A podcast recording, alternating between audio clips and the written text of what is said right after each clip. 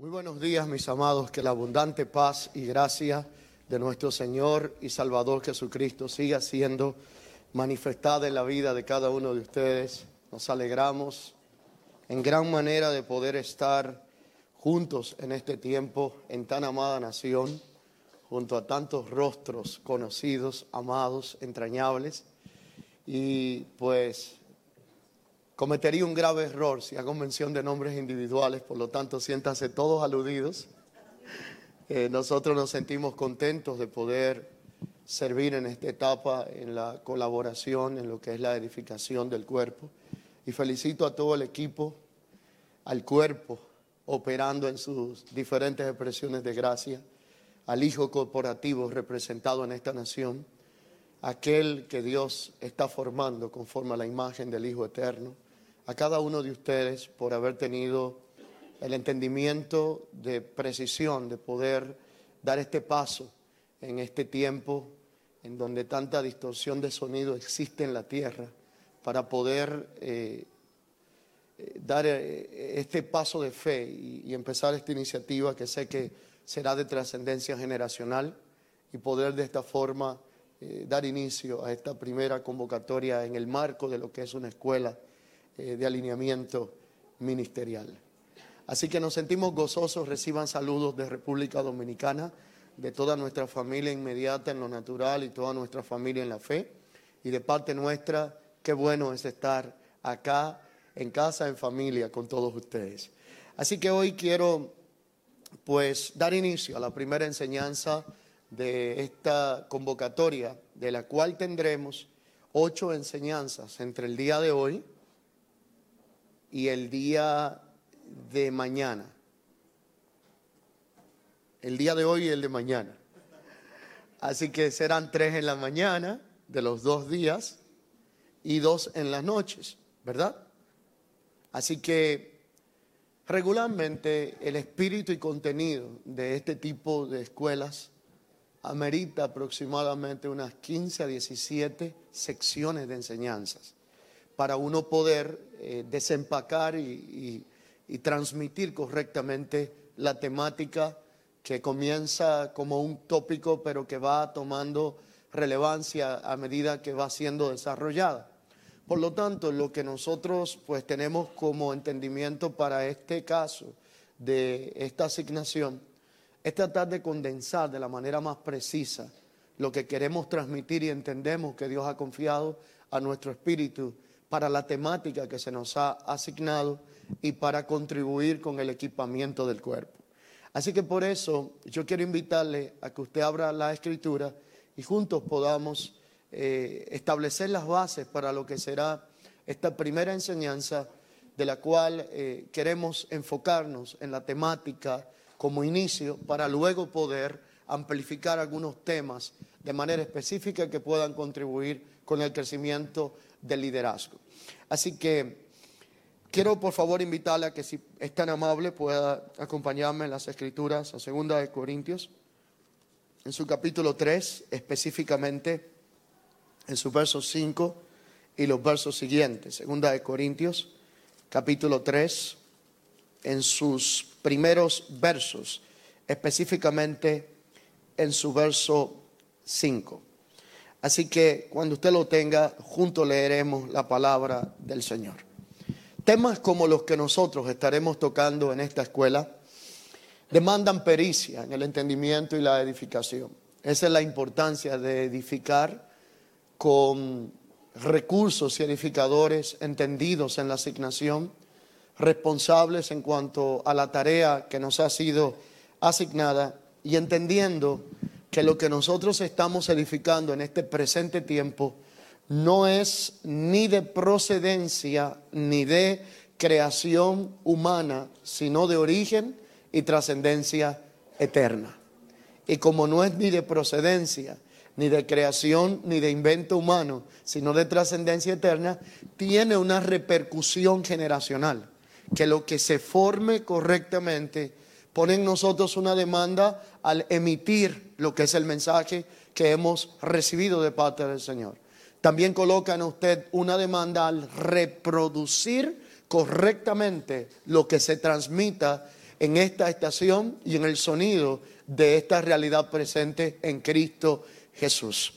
Así que literalmente, como esto es de trascendencia y dimensión eterna, vamos a estar edificando en la dirección de que el Cristo sea formado dentro de todas las temáticas que vayamos a tratar. Algo que yo creo en una convicción muy personal, pero con fundamento en las escrituras, es que Cristo no fue la reacción a la caída, no fue la reacción a un plan fallido.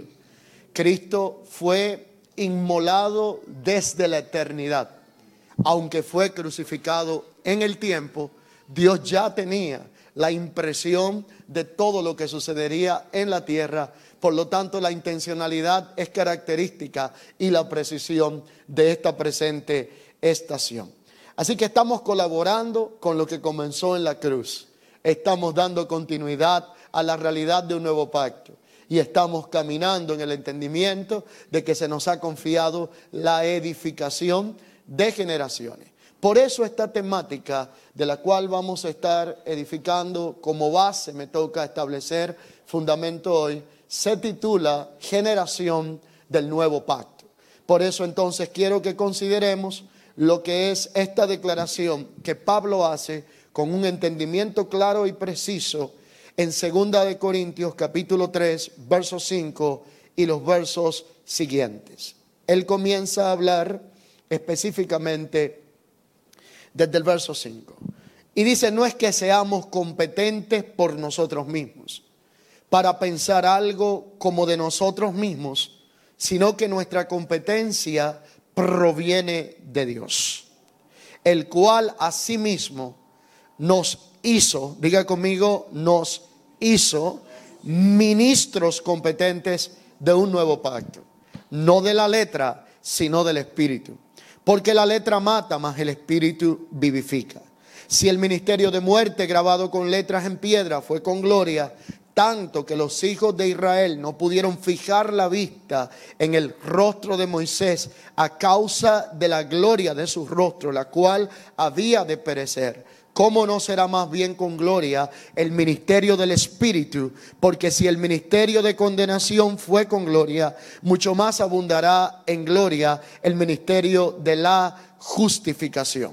Porque aún lo que fue glorioso no es glorioso en este respecto en comparación con la gloria más eminente. Porque si lo que perece tuvo gloria, mucho más gloria tendrá lo que permanece.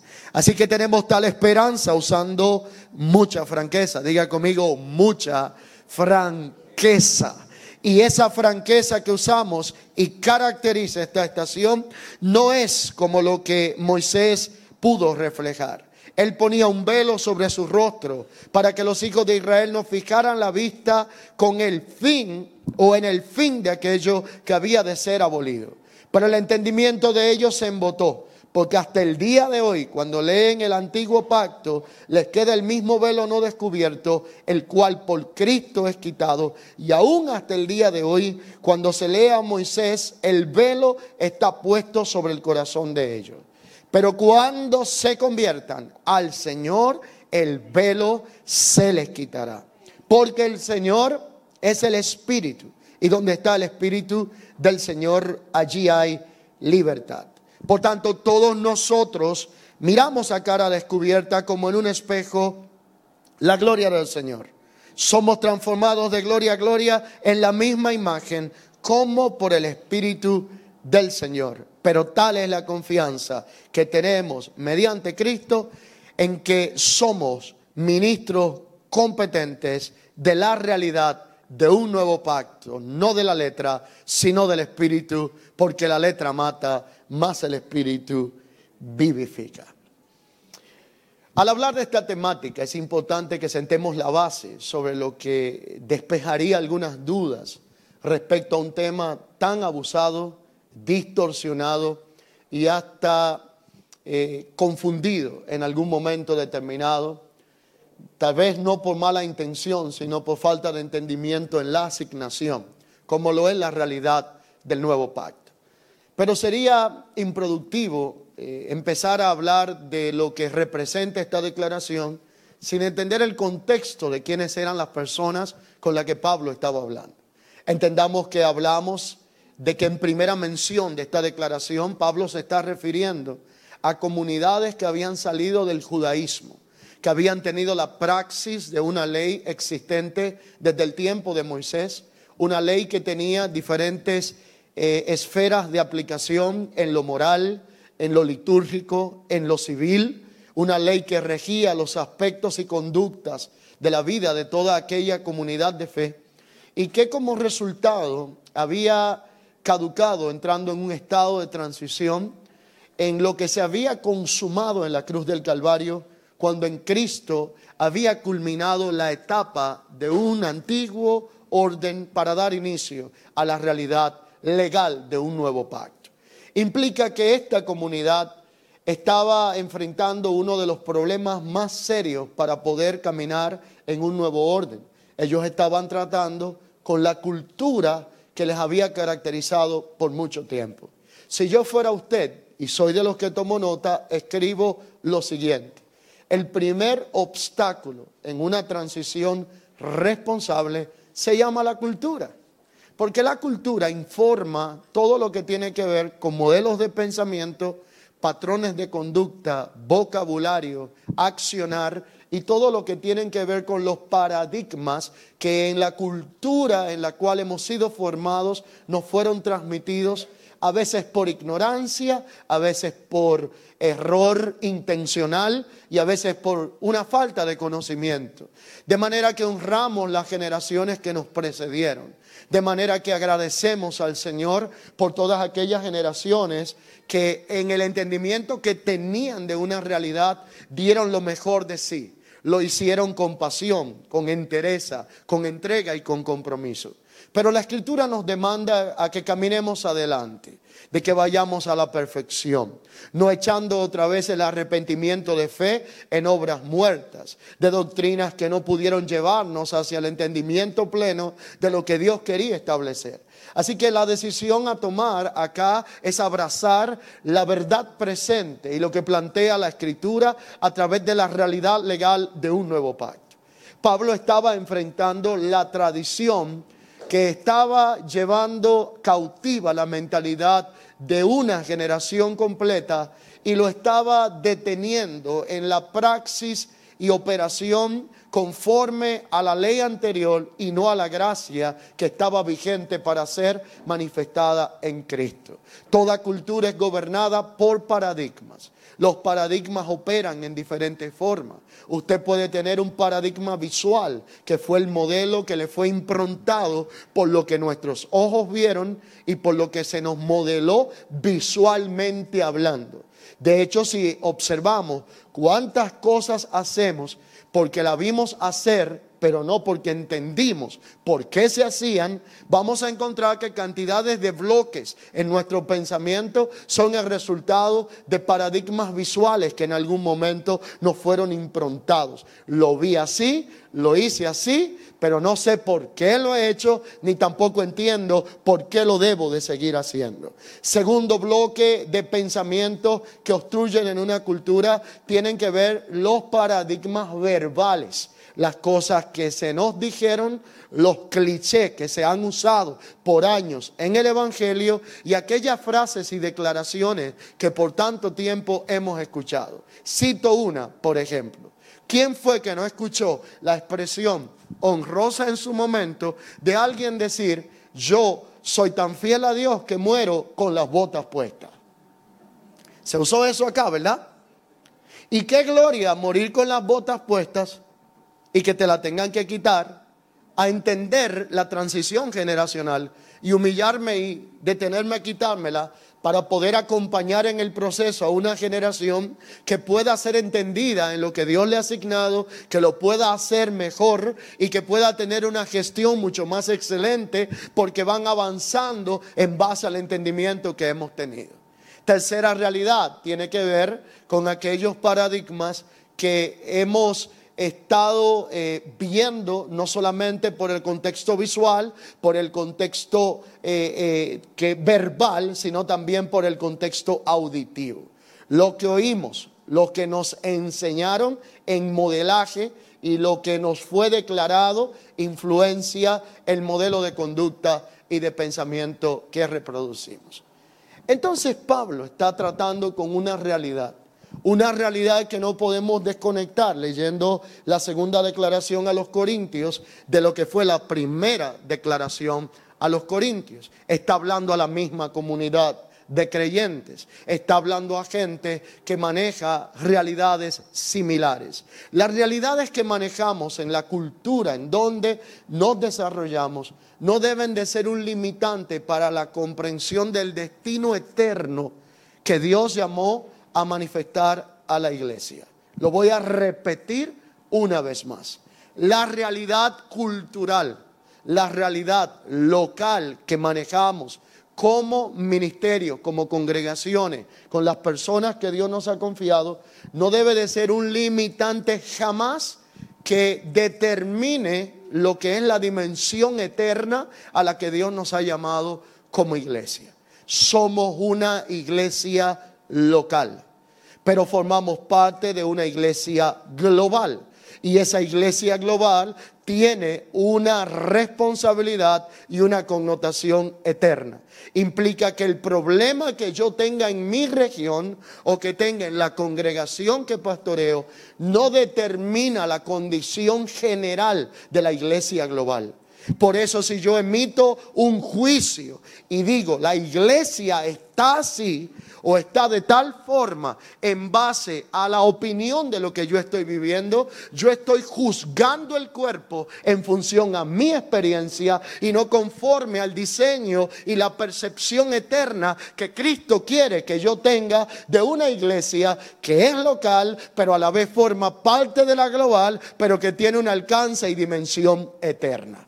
Ahora, esto no quita que lo que se viva en una comunidad se refleje y se evidencie al pasar el tiempo. Y Pablo estaba enfrentando situaciones similares a las que nosotros vivimos hoy en día. Por eso Primera de Corintios responde a una necesidad y a una petición y a un informe. ¿Cuál era el informe? Que la mayor parte del ministerio de Pablo se desarrolla desde la cárcel. La mayoría de las cartas que éste escribe o epístola la envía haciéndose reconocer como un prisionero de Cristo, porque no quería darle el beneficio al sistema de su momento de atribuirle mérito de su prisión y de su padecimiento. Así que este se describe como un prisionero de Cristo. Un prisionero que contaba con un liderazgo entendido. Un prisionero que contaba con un liderazgo que operaba en la dimensión del espíritu y que podía gestionar los asuntos aunque él no estuviera presente físicamente. Ellos entendían el principio que él declaraba cuando decía, yo puedo estar preso limitado físicamente, pero la palabra de su gracia que Dios ha depositado en mí, aunque mi cuerpo físico esté preso, la palabra puede estar suelta. Así que estas comunidades se sostenían de estas cartas que se enviaban. Y una familia que había en esta región, en esta comunidad de los Corintios, se llamaba la familia de los de Cloé. Los de Cloé era gente que tenía un entendimiento claro de la enseñanza y la estación apostólica que Pablo representaba. Así que ellos podían discernir cuando algo estaba fuera del orden y del diseño en el cual se estaba edificando comenzaron a identificar cuáles eran aquellos aspectos que no eran más que expresiones de carnalidad que se estaban llevando en el cuerpo. Ellos veían cómo estaban las divisiones, ellos veían cómo era el comportamiento del liderazgo que estaba supuesto a modelar un estilo de vida conforme a la palabra que se les había transmitido. Y esto no se compensaba. Déjeme decirle lo siguiente, el hecho de que usted tenga la la palabra correcta no le valida si no tiene el espíritu correcto para operar en la palabra y la estación en la cual estamos viviendo. Yo puedo portar la palabra correcta. A mí se me puede comunicar el mensaje correcto conectado a la estación presente, a la verdad presente y al propósito eterno. Pero si el espíritu en el que yo opero no es el correcto, entonces teniendo la palabra correcta, puedo crear una distorsión en el orden del cuerpo. Así que a Pablo se le había comunicado lo que allí estaba aconteciendo. La primera declaración a los corintios, él la enfoca en una respuesta a las deficiencias existentes en esta comunidad, al reporte hecho por los de Cloé, pero él hace un aclarando. Cuando yo fui entre vosotros, me propuse no hablar palabras de humana sabiduría ni conocimiento. Me propuse comunicar como el querigma, aquella proclamación al Cristo eterno, a la palabra eterna de gracia que buscaba el reconfigurar aspectos que se habían distorsionado y salido del diseño, orden y propósito de Dios. Él identifica tres realidades en Primera de Corintios. Identifica al hombre natural, identifica al hombre carnal e identifica al hombre espiritual. En otras de las enseñanzas que tengamos en este tiempo, me gustaría abundar sobre estas tres realidades.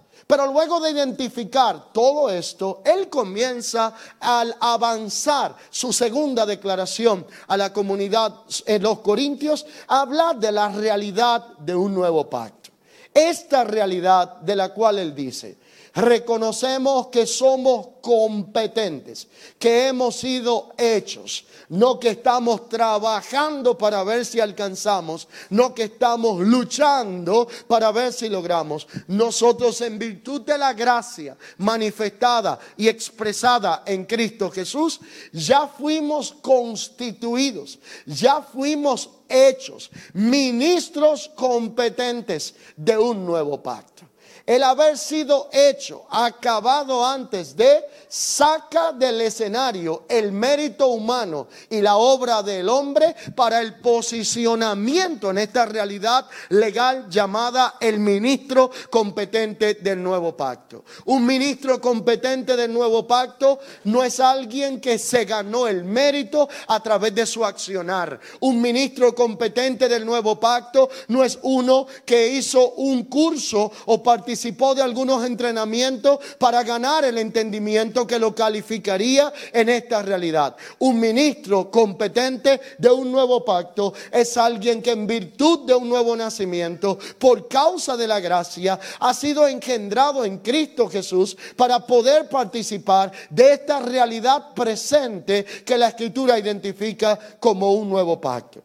Así que Dios nos ha constituido, ya nos hizo, involucra esto y demanda entendimiento en la tarea y en la asignación que se nos ha encomendado para poder ser competentes en aquello que Dios nos ha confiado a edificar. Así que hemos sido constituidos, ya nos hizo por lo tanto, para poder ser competente necesitamos tener entendimiento en aquello en lo cual se nos ha confiado.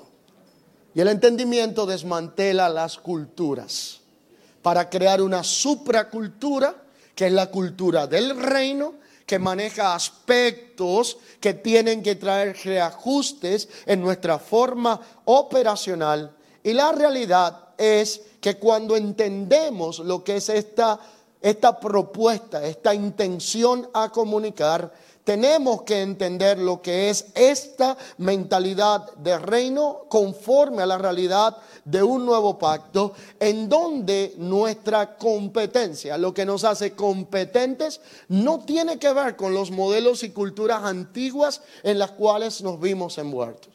Usted y yo no somos competentes ministros de un nuevo pacto en función de números. Usted y yo no somos ministros competentes de un nuevo pacto en función de eventos. No somos ministros competentes de un nuevo pacto en función de mérito o de título. Somos ministros competentes de un nuevo pacto por la realidad consumada en la cruz del Calvario, por el sacrificio del Hijo Eterno y por la imputación en el cuerpo de la cual hoy nosotros podemos ser parte del Hijo corporativo.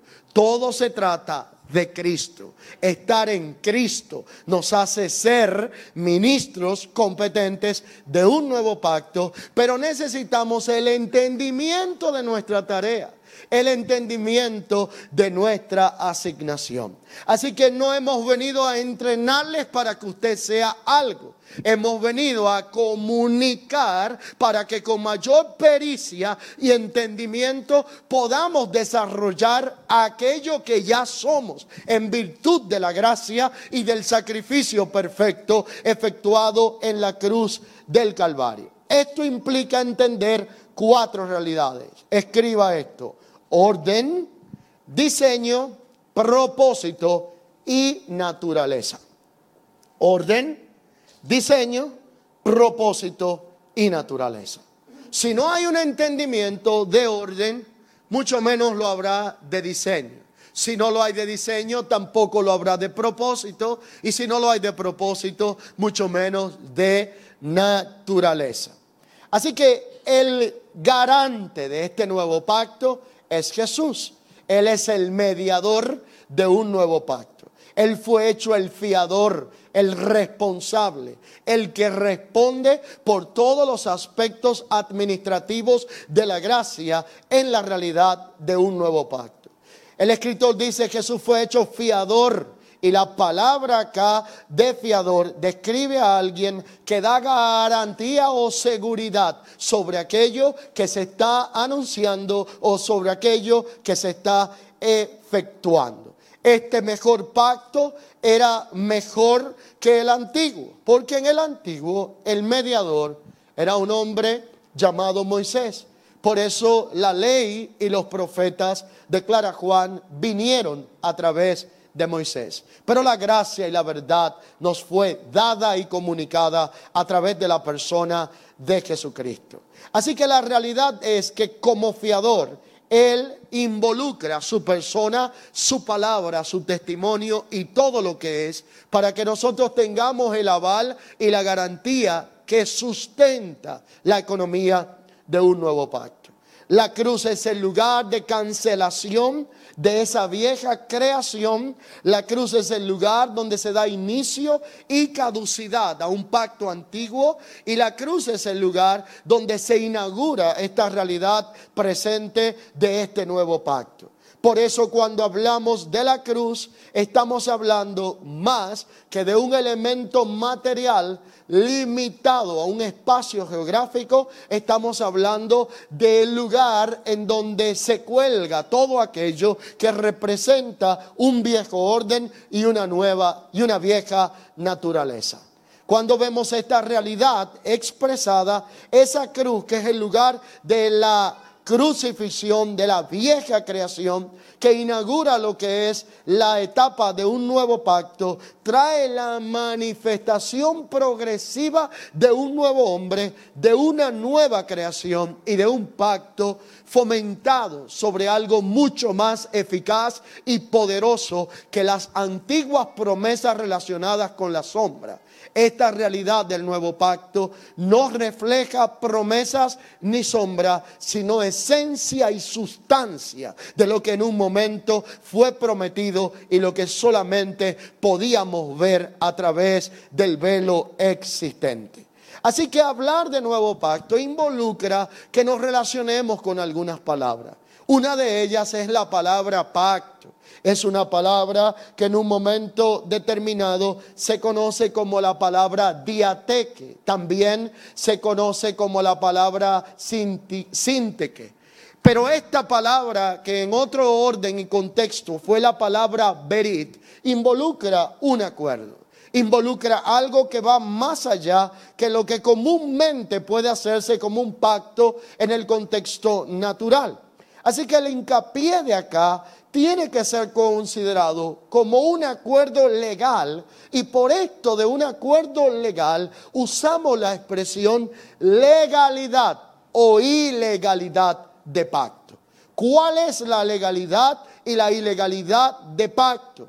El que estando ya presente un nuevo orden y conociendo el nuevo orden y habiéndosenos comunicado el nuevo orden del cual somos parte y representamos como ministros competentes, nosotros operemos en un viejo orden, con una vieja administración y con un viejo orden sacerdotal, nos hace operar en un contexto de ilegalidad que no corresponde a las demandas de un pacto que ha sido establecido con asuntos mejores que las promesas anteriores. Y esto que habla acá de mejor está hablando de algo que es superior. Cristo es superior a Moisés. Cristo es mejor Moisés. La economía que transmite un nuevo pacto es mucho más mejor y superior que la economía que transmite la ley anterior. La ley anterior estaba caracterizada por un sacerdocio que la administraba. Así que si hablamos de ser ministros competentes de un nuevo pacto, tenemos que hablar de un sacerdocio que opera y administra los recursos y la realidad de un nuevo pacto. Este sacerdocio tiene un orden operacional y este orden operacional tiene que ver con asuntos que se gestionan desde la plataforma del Espíritu y no desde la plataforma de la carne ni desde la plataforma del hombre natural. Así que nosotros en la realidad de un nuevo pacto somos gobernados por principios eternos, pero este nuevo pacto demanda un orden sacerdotal que corresponda a la administración eficaz de los recursos que en legalidad de un nuevo pacto nos han sido comunicados. Usted y yo no somos gente llamada a operar en la realidad de un nuevo pacto conforme al orden de Aarón.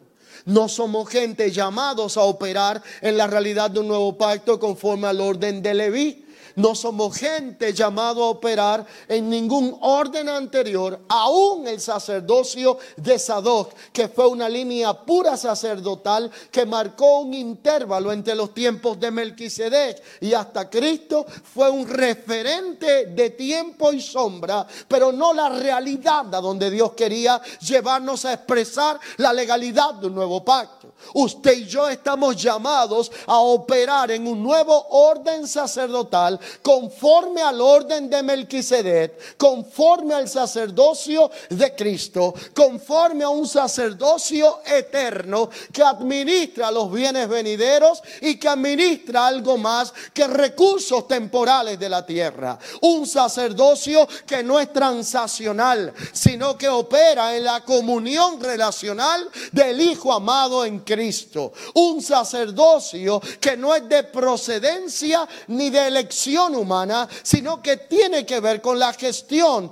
y operación de la gracia eterna por la cual fuimos hallados, aceptos en el amado, de manera que no fui yo quien lo elegí, fue Él que me eligió a mí para poder operar en esta realidad presente y para poder ser un fiel administrador de los misterios de Dios. Y el misterio que nuclea los misterios en plural, que es Cristo en nosotros, la esperanza de gloria como el mediador, fiador y garante de un nuevo pacto establecido sobre una realidad que plantea algo superior a las promesas y sombra pasada para llevarnos a una mejor y más eficaz administración de lo eterno en la realidad presente basado en una verdad presente que comunica una economía de la gracia y del reino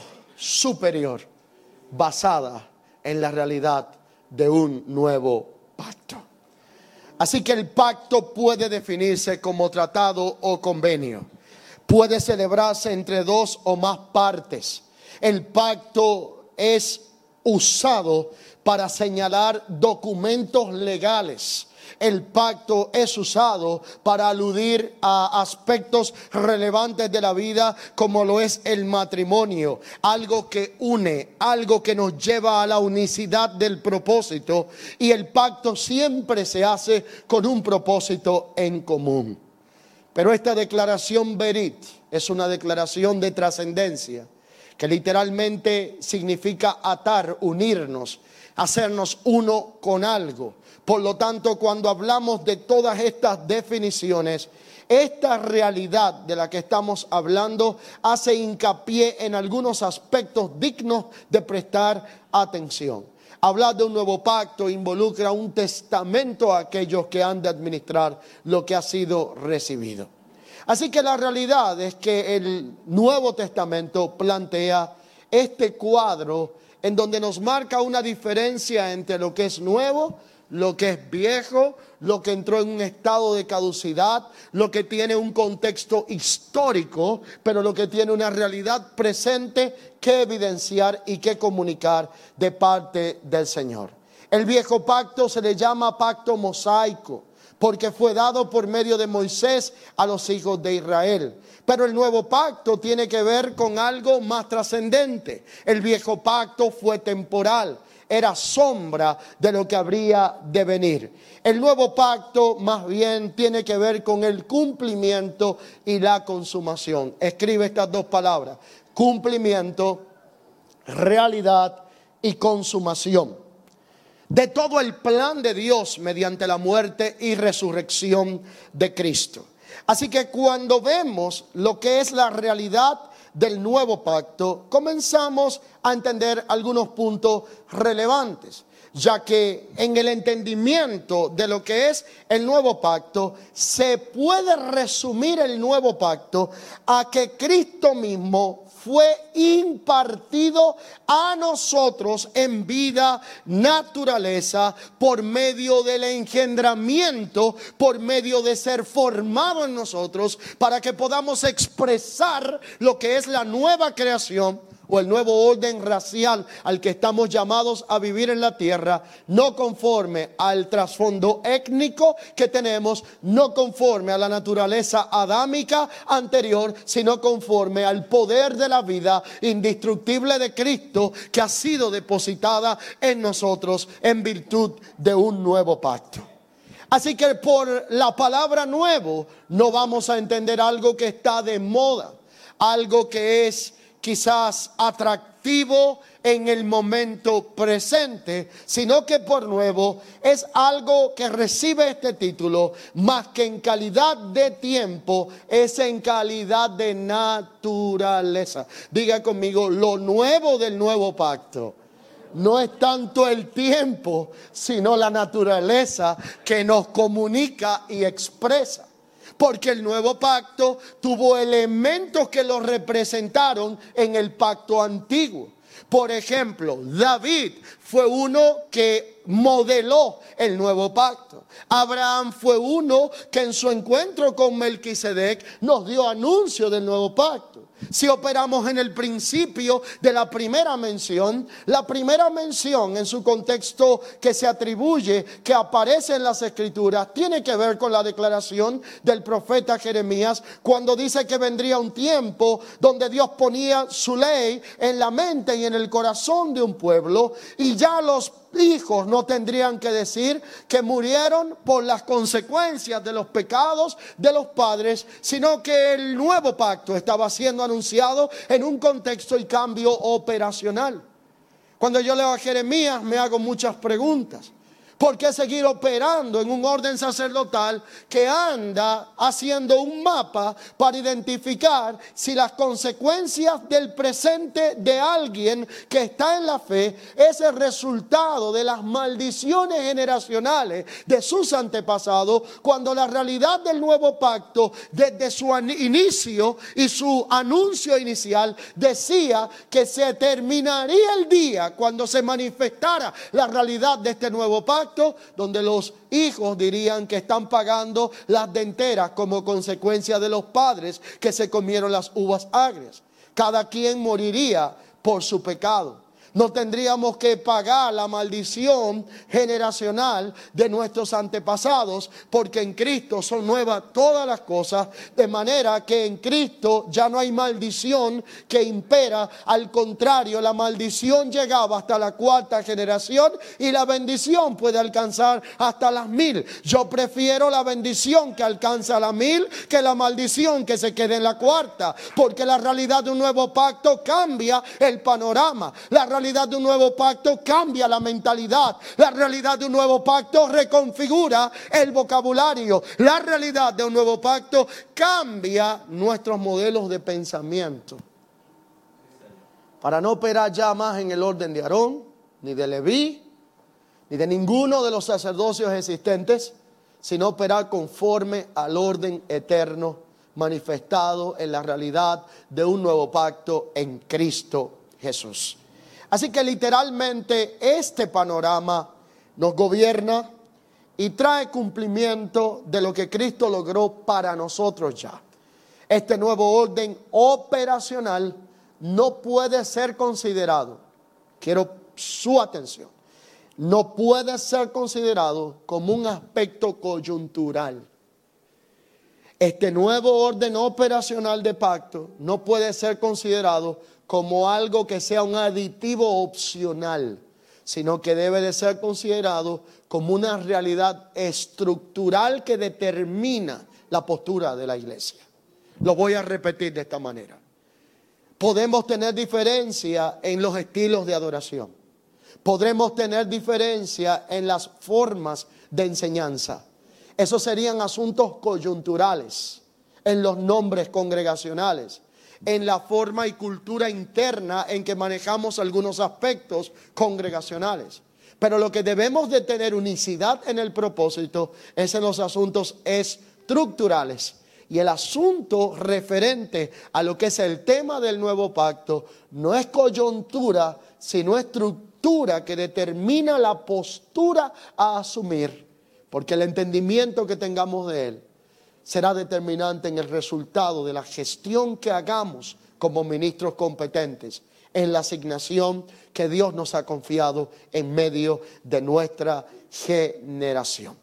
Así que este nuevo orden operacional es estructural más que coyuntural y trata de identificarse a través del orden operacional cuál es la legalidad de pacto en la cual nosotros vivimos. Y una de dos realidades es en la que nosotros podemos estar viviendo u operando.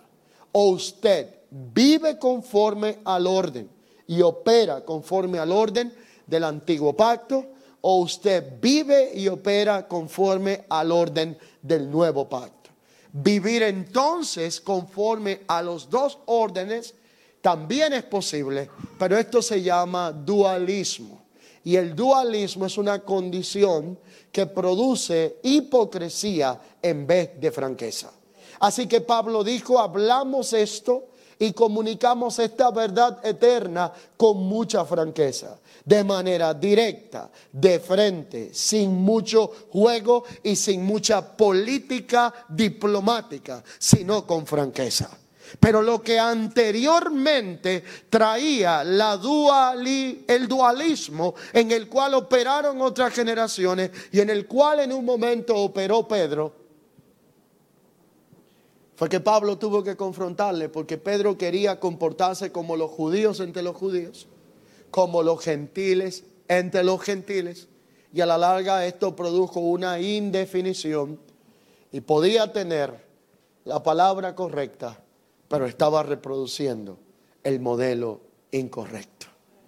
El espíritu no era el correcto. Hay momentos donde vamos a tener que decidir ser más fieles a Dios que a los hombres. Hay momentos que vamos a tener que decidir sacrificar aspectos de economía. Hay momentos que vamos a tener que decidir sacrificar aspectos de simpatía y popularidad. Así que el mensaje de la realidad del nuevo pacto es atractivo, pero también es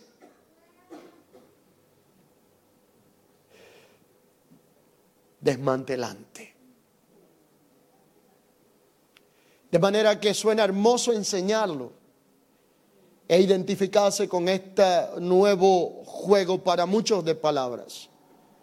Pero el vivirlo incluye un precio e incluye un proceso que no todos están dispuestos a asumir y que no todos están dispuestos a abrazar.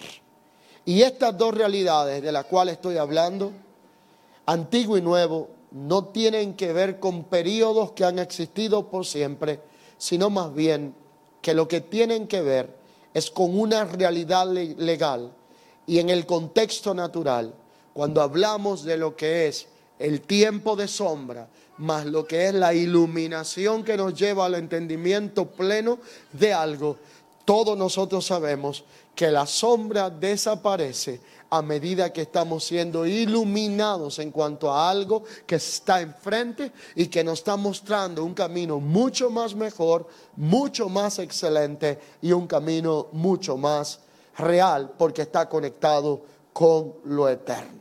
Así que al recibir la palabra de gracia, al recibir el nuevo pacto, nos hace responsables en corresponder, haciéndolo vida, haciéndolo cuerpo real, encarnándolo en nuestra vida, en nuestros modelos de, iglesia, de congregación y en la cultura que estamos modelando para que otras generaciones puedan reproducir de forma correcta lo que se nos ha confiado. Esto nos ubica en algo que quita lo que se llama el retraso generacional, por lo cual necesitamos abrazar esta verdad presente pero expresarla a través de una unicidad de corazón para que en cada casa de fe, para que en cada comunidad donde hay una familia en la fe representada, las generaciones venideras, el liderazgo que tenemos pueda operar en la unicidad de corazón para que de esta forma no cosechemos mañana lo que se llama un retraso generacional. Ahora el punto acá es la naturaleza y la esencia que diferencia el pacto anterior, los sistemas operacionales de lo que es esta realidad presente que tenemos en Cristo llamada nuevo pacto. Entre ellos está el sacerdocio. Entre ellos está la realidad de lo que estamos comunicando y de lo que estamos anunciando. Pero esta realidad del nuevo pacto comunica aspectos mucho más relevantes. El nuevo pacto solo se puede manifestar y expresar en Cristo, porque esa es la naturaleza del Cristo, que podemos comunicar aquello que se nos ha otorgado en virtud del sacrificio hecho en la cruz del Calvario. Pero cuando hablamos de esa gestión, de ser ministros competentes, de entender lo que se nos ha confiado, de entender con transparencia las demandas del tiempo presente, las posiciones incorrectas y la ilegalidad de la cual tenemos que emigrar para llegar al posicionamiento del Hijo maduro y del Hijo corporativo que es Cristo impartido en nosotros para formar un cuerpo que cumple con la expresión de un eterno propósito. Esto va a demandar migraciones responsables, pericia y entendimiento en cuanto a lo que se está edificando, para quién lo estamos edificando y para qué lo estamos edificando. Esto no se puede efectuar por una motivación de sentimientos. Esto no se puede lograr operando desde la plataforma del alma, ni mucho menos desde una plataforma carnal natural, sino que solo se puede manifestar operando desde la plataforma del Espíritu me llama la atención una declaración que hace Hebreos en su capítulo 13 referente a esta realidad. Hebreos capítulo 13 en un momento determinado declara cuando dice, tenemos un altar en su verso 10, del cual no tienen derecho de comer los que sirven al tabernáculo porque los cuerpos de aquellos animales cuya sangre a causa del pecado es introducida en el santuario por el sumo sacerdote son quemados fuera del campamento. Por lo cual también Jesús para santificar al pueblo lo que hizo fue mediante su propia sangre padecer fuera de la puerta. Salgamos pues a él fuera del campamento llevando el vituperio, porque no tenemos aquí una ciudad permanente, sino que estamos enfocados en lo porvenir, en aquello que trasciende, en aquello que es eterno. Así que ofrezcamos siempre a Dios por medio de él sacrificio de alabanza, fruto de labios que confiesan su nombre y de hacer el bien y de la ayuda mutua, no os olvidéis, porque de tales sacrificios se agrada a Dios. En un nuevo pacto cambia la operación y el orden en que nos regimos, pero en un nuevo pacto también cambia la economía administrativa de manera que ahora nosotros ya no estamos para ofrecer sacrificios carnales ni sacrificios que vayan manchados con algunos aspectos del orden anterior levítico o arónico, sino que ahora nosotros estamos llamados a ofrecer sacrificios espirituales que honren a Dios a través de nuestra vida de manera tal que podamos ser ministros competentes que manejen la realidad de este nuevo pacto. Pero ¿cómo se puede llevar esto a cabo? Pablo da por lo menos tres observaciones.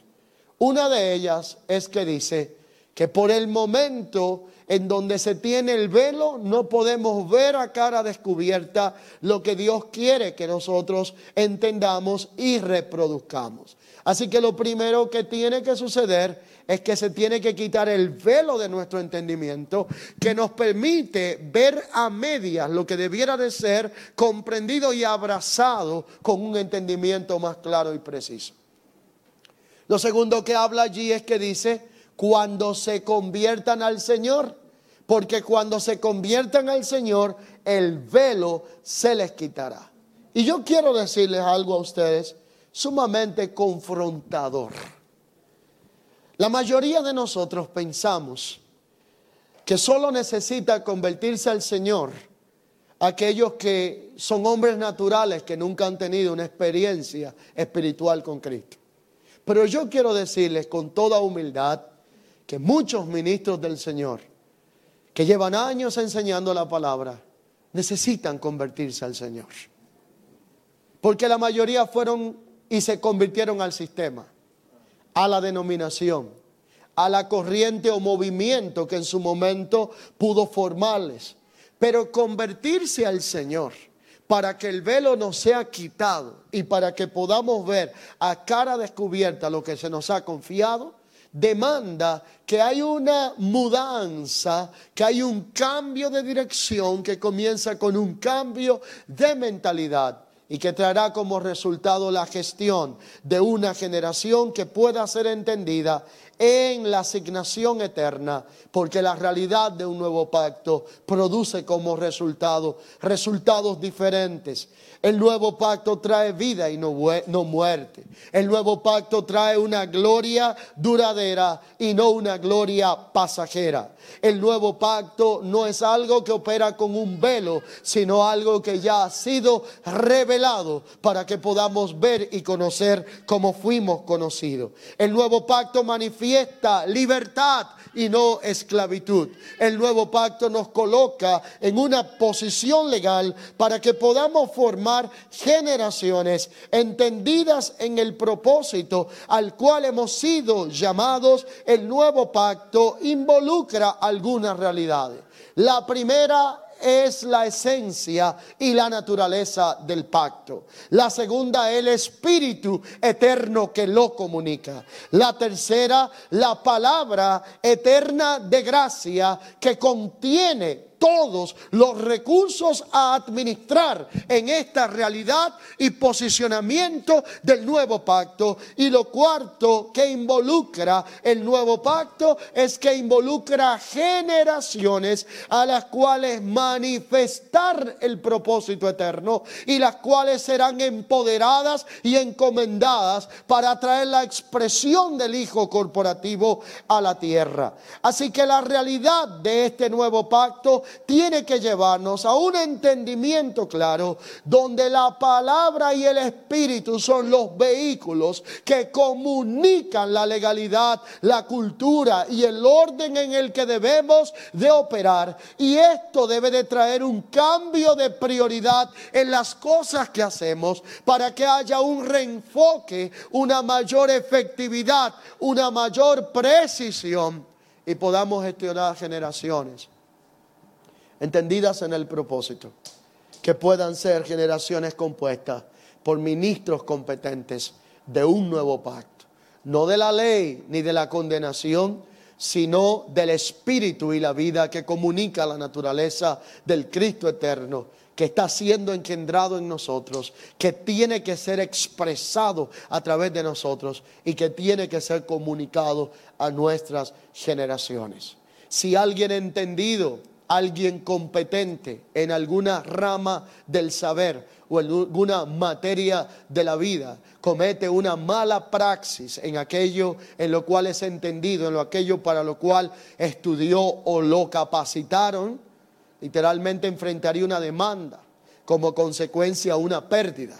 Pero cuando un ministro competente de un nuevo pacto comete una mala praxis operacional, no pierde un recurso temporal. Lo que hace es que sacrifica generaciones completas a un estado de oscurantismo, de religiosidad y de retraso generacional que impide que podamos cumplir el propósito de nuestra existencia. Somos la iglesia de Cristo, aquella que Él está conformando la nueva raza, el nuevo orden en Cristo Jesús, ya no en Adán, pero el hilo para manifestar esta realidad es que Dios nos ha hecho ministros competentes de un nuevo pacto, no de la ley como sombra, sino de la esencia y la naturaleza del Espíritu para poder comunicar lo eterno aún en el plano temporal en el que vivimos y poder expresar al Cristo que nos ha sido impartido por dentro para que podamos cumplir la cuota que se nos ha otorgado dentro de la expresión del eterno propósito de Dios en la tierra, pero esta realidad tiene que ser llevada a cabo con pericia y precisión como ministros competentes de un nuevo pacto, el cual el fiador y garante fue Cristo, uno mayor y superior que Moisés, para que hoy como portadores de la identidad de hijos podamos ser aquellos que abrazando esta verdad podamos expresar la gloria de Dios en la tierra y podamos traer la imagen del Hijo maduro, aquella que se perdió en Edén, pero aquella que tiene que ser comunicada en la vida y el poder de un Cristo eterno, indestructible, que ha sido confiado a nosotros, formado en nosotros, para que ocupe no el primer lugar, no el segundo ni el tercero, sino para que sea el todo en todos y podamos vivir y expresar la naturaleza de la vida de Él, necesitamos ser entendidos y competentes en la realidad de un nuevo pacto. Que esta realidad gobierne nuestra vida, que esta realidad defina la cultura de esta nueva raza en la cual hemos sido formados en el Hijo y que esta realidad nos permita formar generaciones del nuevo pacto, ministros competentes, gente entendida y gente capaz de ser confiable de los asuntos eternos, por cuanto somos administradores de los misterios de Dios, pero sobre todo del misterio de Dios, para que en el entendimiento de esta administración nosotros podamos dosificar la vida de Cristo a una generación, hasta que todos puedan llegar al entendimiento pleno, a la imagen del Hijo al varón perfecto y podamos volver a ofrecer a Dios sacrificios espirituales. Dile al que está a tu lado, sacrificios espirituales. Porque como ya no vivimos en Leví, como ya no vivimos en Aarón y como ya no vivimos en órdenes anteriores, necesitamos emigrar del hombre natural y del hombre carnal al ser espiritual que pueda ofrecer ese sacrificio espiritual que honra a Dios conforme a la realidad y legalidad de un nuevo pacto, porque el fin del ser espiritual es poder ofrecer sacrificios espirituales mediante la vida de Cristo engendrada a nosotros y como punto final, llegar a tener un culto racional que pueda manifestar el entendimiento pleno en la competencia y operación de un nuevo pacto de lo que nos ha sido confiado en Cristo. Uno de los anhelos principales que yo tengo es poder ver representado en su máxima expresión lo que es el culto inteligente y el culto racional. Por lo cual Romanos entonces nos comunica que no tomamos ni asumimos la forma ni el molde de este tiempo y de este siglo, sino que seamos transformados por medio de la renovación del entendimiento, para que podamos ofrecer sacrificios, en este caso espirituales, que honren a Dios, sacrificio vivo, por medio de un culto racional, que es un culto inteligente, de manera que nosotros mismos seamos los primeros en entender con pericia lo que estamos haciendo y lo que estamos celebrando para poder transmitirlo correctamente a nuestras futuras generaciones. Imagínese usted que si nosotros no entendemos lo que hacemos, ¿cómo lo entenderá el que no conoce todavía lo que nosotros conocemos? Imagínese usted que alabamos muchas veces sin entendimiento de a quién estamos alabando y para qué lo estamos haciendo enseñamos sin entendimiento de la responsabilidad que implica la formación generacional.